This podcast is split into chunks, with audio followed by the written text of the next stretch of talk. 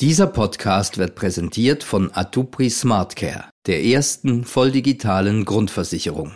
Atupri, der Gesundheitsversicherer. NZZ Akzent.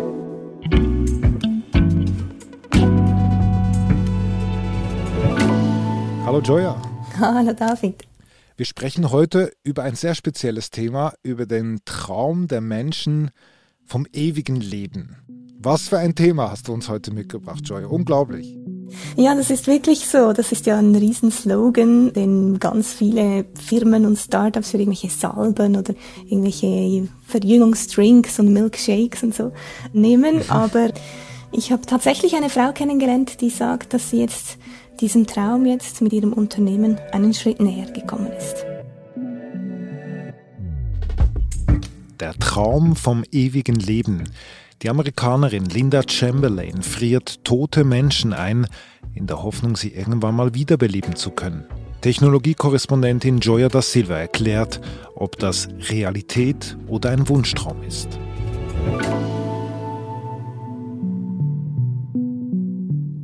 Wie beginnt denn diese Geschichte?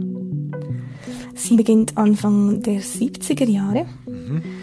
Linda Chamberlain verliebt sich in einen Mann, einen NASA-Ingenieur. Mhm. Sie leben zusammen in Kalifornien. Mhm. Und dann wird aber der Vater von Fred Chamberlain, also der Schwiegervater von Linda Chamberlain, schwer krank. Er hat eigentlich so ein multiples Organversagen am Ende. Er hat auch Diabetes und mhm. es wird so eigentlich absehbar, dass er nicht mehr ewig leben wird. Okay. Und dann? Was passiert dann? Ja, Linda und Fred, sie können ihn nicht gehen lassen. Sie wollten ihm nicht in die Augen schauen und ihm sagen, hey, jetzt können wir einfach nichts mehr für dich tun. Wir haben jetzt alles versucht. Die Ärzte haben alles mhm. getan, was in ihrer Macht steht. Und die kriegen das einfach nicht übers Herz, das zu sagen. Ja, mhm. absolut, genau. Mhm. Als er dann stirbt, 1976, entscheiden Fred und Linda Chamberlain, dass sie ihn einfrieren möchten. Sie frieren ihn ein. Ja, also das, das darf man sich jetzt nicht äh, als Kühltruhe vorstellen, natürlich. Also sie haben sich eigentlich schon Jahre davor für etwas interessiert, das heißt Kryonik, mhm. diese Pseudowissenschaft. Das ist so eine Interessensgemeinschaft von Leuten, die, die das macht, also die eigentlich Menschen einfriert, wenn sie sterben, in der Hoffnung, dass man sie später dann wiederbeleben mhm. kann. Also das ist ihr Ziel. Sie wollen ihn wiederbeleben. Genau, das ist ihr Ziel. Genau, sie planen natürlich auf das ewige Leben und sie wollen ihn zurückholen. Mhm. Sie entwickeln ein Unternehmen eigentlich damit, das heißt Alcor, mhm. und wollen halt diese, diese Möglichkeit des sozusagen ewigen Lebens auch anderen Leuten zugänglich machen. Und mhm. ihr Business sozusagen ist es, ähm, ist es die Kryonik groß zu machen. Hello, Linda, this is Joya. How are you? Oh, hi. Yes. Du hast ja mit ihr telefoniert, mit Linda Chamberlain. Also, ich meine, was hat sie denn für ein Verhältnis zum Tod? Es geht ja um den Tod. How do you look at that? Well, dying is just a lack of technology. I mean, we evolved from, you know. Uh, ja, das war sehr spannend. Für Linda Chamberlain ist äh, der Tod eigentlich ein technisches Problem und sie sagt halt, für ein technisches Problem braucht es einfach eine technische Lösung. Mhm ja, sie und ihre Familie, sie glauben irgendwie einfach nicht an diese Endlichkeit. Also für sie ist der Tod halt ein vorübergehender Zustand, aus dem man dann irgendwann wieder aufwachen kann. Okay, ein spezielles Verhältnis zum Tod. Ich würde gerne nochmals zurück zu den Anfängen. Also der Schwiegervater stirbt in den späten 70er Jahren. Linda entwickelt ein Verfahren zum Einfrieren, gründet dazu auch noch ein Unternehmen, Alcor. Wie lief es danach weiter? Genau, in den vergangenen 40 Jahren hat sich eigentlich einiges getan, dann auch bei Alcor. Also sie haben ihr, ihre Technik verfeinert und Know-how aufgebaut, wie man Leichen möglichst frisch halten kann. Und ähm, die haben Angestellte und den CEO. Die informieren Leute, die sich für äh, die Kryonik interessieren.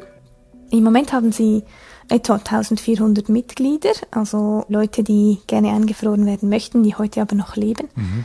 Die bezahlen 55 Dollar im Monat, damit sie dort dabei sein dürfen. Mhm. Und wenn sie dann sterben, dann wird ein Betrag von 200.000 Dollar fällig, um ihren Körper einfrieren zu lassen. Mhm. Gibt es da Zahlen? Also wie viele Leute sind bis jetzt mit dieser Methode eingefroren worden? Ja, bis im Moment sind es knapp 200. Diese Leute nennen sie Patienten. Patienten? die Kryoniker, die haben so ein bisschen ihr eigenes Vokabular oder für sie sind Tote sind für sie Patienten oder weil sie die wachen ja dann später wieder auf, die kann man ja dann wieder wiederbeleben. When physicians can no longer do anything, there's the option for cryopreservation or vitrification as an option. So you don't have to just accept death. Wie gehen Sie denn genau vor, wenn dann jemand eingefroren wird oder eben aus Ihrer Sicht zum Patient wird?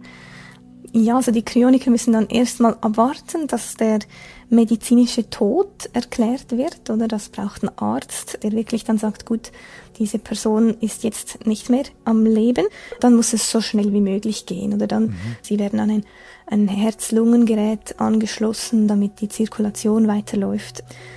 Dann transportieren die Alcor-Angestellten die Patienten, wie sie sie noch immer nennen, beziehungsweise die Leichen, so schnell wie möglich in ihr Hauptquartier, in, das ist in der Nähe von Phoenix in Arizona. Mhm. Und im Operationssaal von Alcor dann wird eigentlich ihr Blut mit Frostschutzmittel ersetzt, dass sie halt beim Abkühlen nicht so viel Schaden nehmen. Das Einfrieren ist eigentlich nur ein Bild. Sie machen eigentlich was anderes. Der chemische Prozess heißt Vitrifizierung. Das heißt, dass sie eine Art Glas werden, wenn sie sehr schnell abgekühlt werden, dann, weil, weil eben, wenn man halt Blut oder, oder auch Wasser eingefriert oder dann entstehen Kristalle und Kristalle mhm. beschädigen eigentlich Zellstrukturen, das will man verhindern, das, deshalb braucht es da das Frostschutzmittel. Und ähm, die Leichname, die werden dann so schrittweise nach einem sehr exakten Protokoll abgekühlt und am Schluss in einen Stickstofftank eingelagert, der ist dann bei minus 196 Grad Celsius mit Flüssigstickstoff gefüllt und und die Leichen, da muss man vorstellen, die stehen so dort drin, also die liegen nicht, sondern die, die stehen dort so. Wir sind gleich zurück. Den Gang zur Arztpraxis können Sie sich jetzt sparen. Denn mit SmartCare von Atupri sind digitale Arztkonsultationen so persönlich wie vor Ort. Berechnen Sie noch heute Ihre Prämie für die erste volldigitale Grundversicherung unter atupri.ch/smartcare.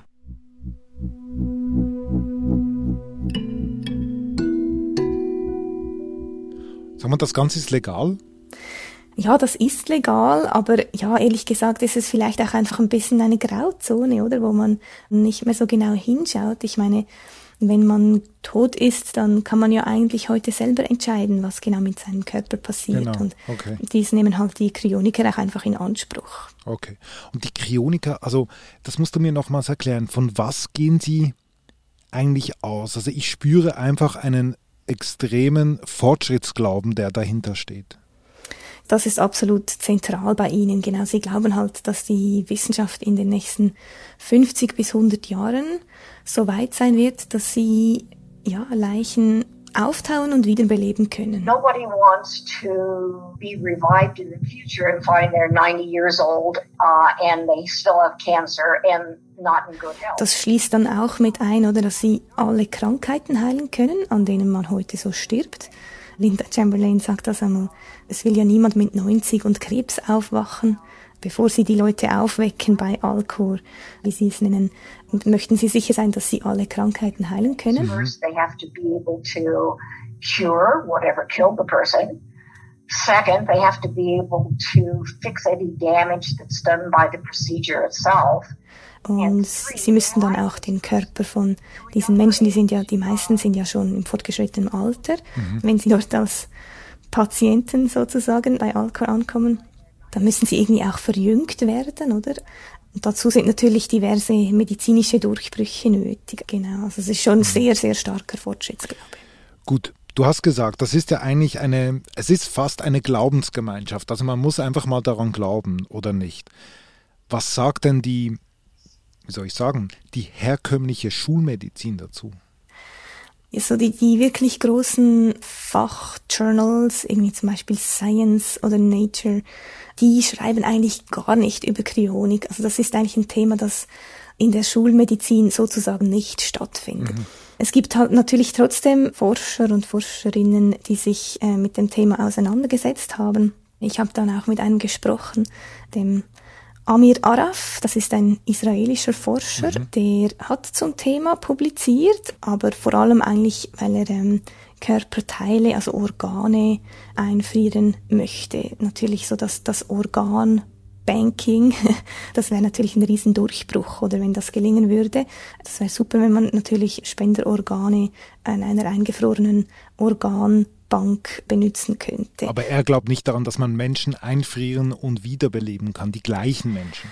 Nein, er glaubt nicht daran, dass man jemand in Zukunft wieder aufwecken kann im Sinne von, man kann den Hirntod rückgängig machen und den Körper wieder wiederbeleben und dann kommt das Bewusstsein zurück, oder weil an das glauben natürlich die Kryoniker, oder dass sie ihre ganze Persönlichkeit, ihre Gedanken, ihre Erinnerungen, dass all das dann wieder kommt, wenn sie, wenn sie wiederbelebt werden und das das ist aus Sicht von Amir Araf einfach nicht absehbar. Mhm. Aber Joya, womit haben wir es denn jetzt zu tun? Also einerseits sagst du, wir haben hier ein Unternehmen, es gibt es seit den 70er Jahren. Linda Chamberlain wirkt diesen Gespräch, das du mitgebracht hast, sehr selbstbewusst, was sie da erzählt. Also was ist jetzt das? Ist das Charlatanerie? Das würde ich im Fall nicht so sagen, weil ich, ich hatte nie den Eindruck, dass, dass sie das tun, nur um sich zu bereichern. Mhm. Okay dieser Traum, der ist ja uralt, dieser Traum vom ewigen Leben, diese, diese Suche nach Unsterblichkeit, dass man irgendwie diesen Tod austricksen kann. Wie nimmst du das jetzt wahr in den USA? Es wirkt auf mich irgendwie auch als auch eine sehr amerikanische Idee. Ja, ich würde auch sagen, das passt zu Amerika. Für mich ist die Kryonik so eine Art Auswuchs einer Gesellschaft, die den Tod eigentlich so weit von sich wegschiebt wie nur irgendwie möglich, äh, den nicht richtig wahrhaben will und den verdrängt. Mhm. Und gleichzeitig einer Gesellschaft, die auch einfach sehr, sehr fest an die Wissenschaft glaubt und an den Fortschritt und mhm. dass in Zukunft noch viel mehr möglich sein wird, als heute möglich ist und, und auch wirklich vieles dafür tut, dass es möglich wird. Aber es ist natürlich schon so, dass äh, gerade hier im Silicon Valley auch sehr, sehr viel passiert mhm. zum Thema ewig leben, Altern stoppen, dann Körper verjüngen oder da gibt es sehr, sehr viele Startups und, und Forschung auch an, an renommierten Universitäten, die, die das möglich machen wollen, genau. Mhm. Gibt es da Zahlen? Ja, also es gibt so Branchenschätzungen. Da wurde geschätzt, dass im Jahr 2021 der Verjüngungsmarkt 25 Billionen Dollar groß war. 25 Billionen Dollar. Genau. Mhm, okay. Ich würde gerne noch einmal zurückgehen, quasi in die Realität der Forschung dieses Einfrieren, also fließt das im Moment in die Wissenschaft gar nicht ein? Ähm, doch, das tut es schon. Es geht einfach nicht darum, ganze Körper und ganze Menschen einzufrieren, sondern eher so einzelne Organe oder also mhm. die Organbanken mit eingefrorenen Organen, das wäre natürlich für die Transplantationsmedizin genial, wenn das möglich wäre. Und mhm. bei Rattenherzen funktioniert das inzwischen eigentlich ganz gut. Aber mhm. also der Transplantationsforscher, mit dem ich da geredet habe, der hat mir halt auch gesagt, hey, das Problem ist wirklich auch einfach die Größe von Organen oder also das Rattenherz, bei dem es eigentlich schon nicht schlecht funktioniert. Ich meine, das ist irgendwie so groß wie irgendwie so die Kuppe von einem Daumen oder das ist ganz klein. Aber wenn man sich einen ganzen Körper von einem Menschen vorstellt, dann ist das ganz was anderes und das ist heute ist nicht absehbar, dass das, dass das möglich sein könnte, ohne dass der Körper so viel Schaden nimmt, dass er eigentlich gar nicht mehr lebensfähig wäre. Aber das ist nicht die Idee von Linda Chamberlain. Also einzelne Organe, das, das ist nicht die Philosophie, wofür sie kämpft.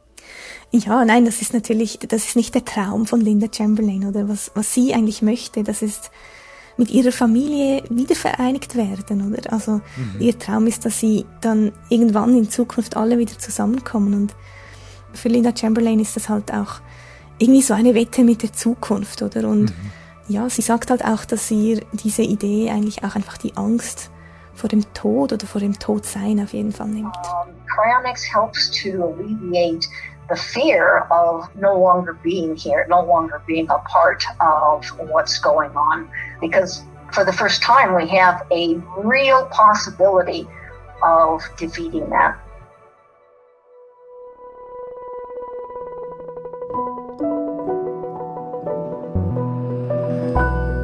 Liebe Joya, vielen Dank für diesen besonderen Blick, den du uns mitgebracht hast und liebe Grüße nach Kalifornien. Danke vielmals, David. Liebe Grüße nach Zürich. Das war unser Akzent. Produzent dieser Folge ist Sebastian Panholzer. Ich bin David Vogel. Bis bald.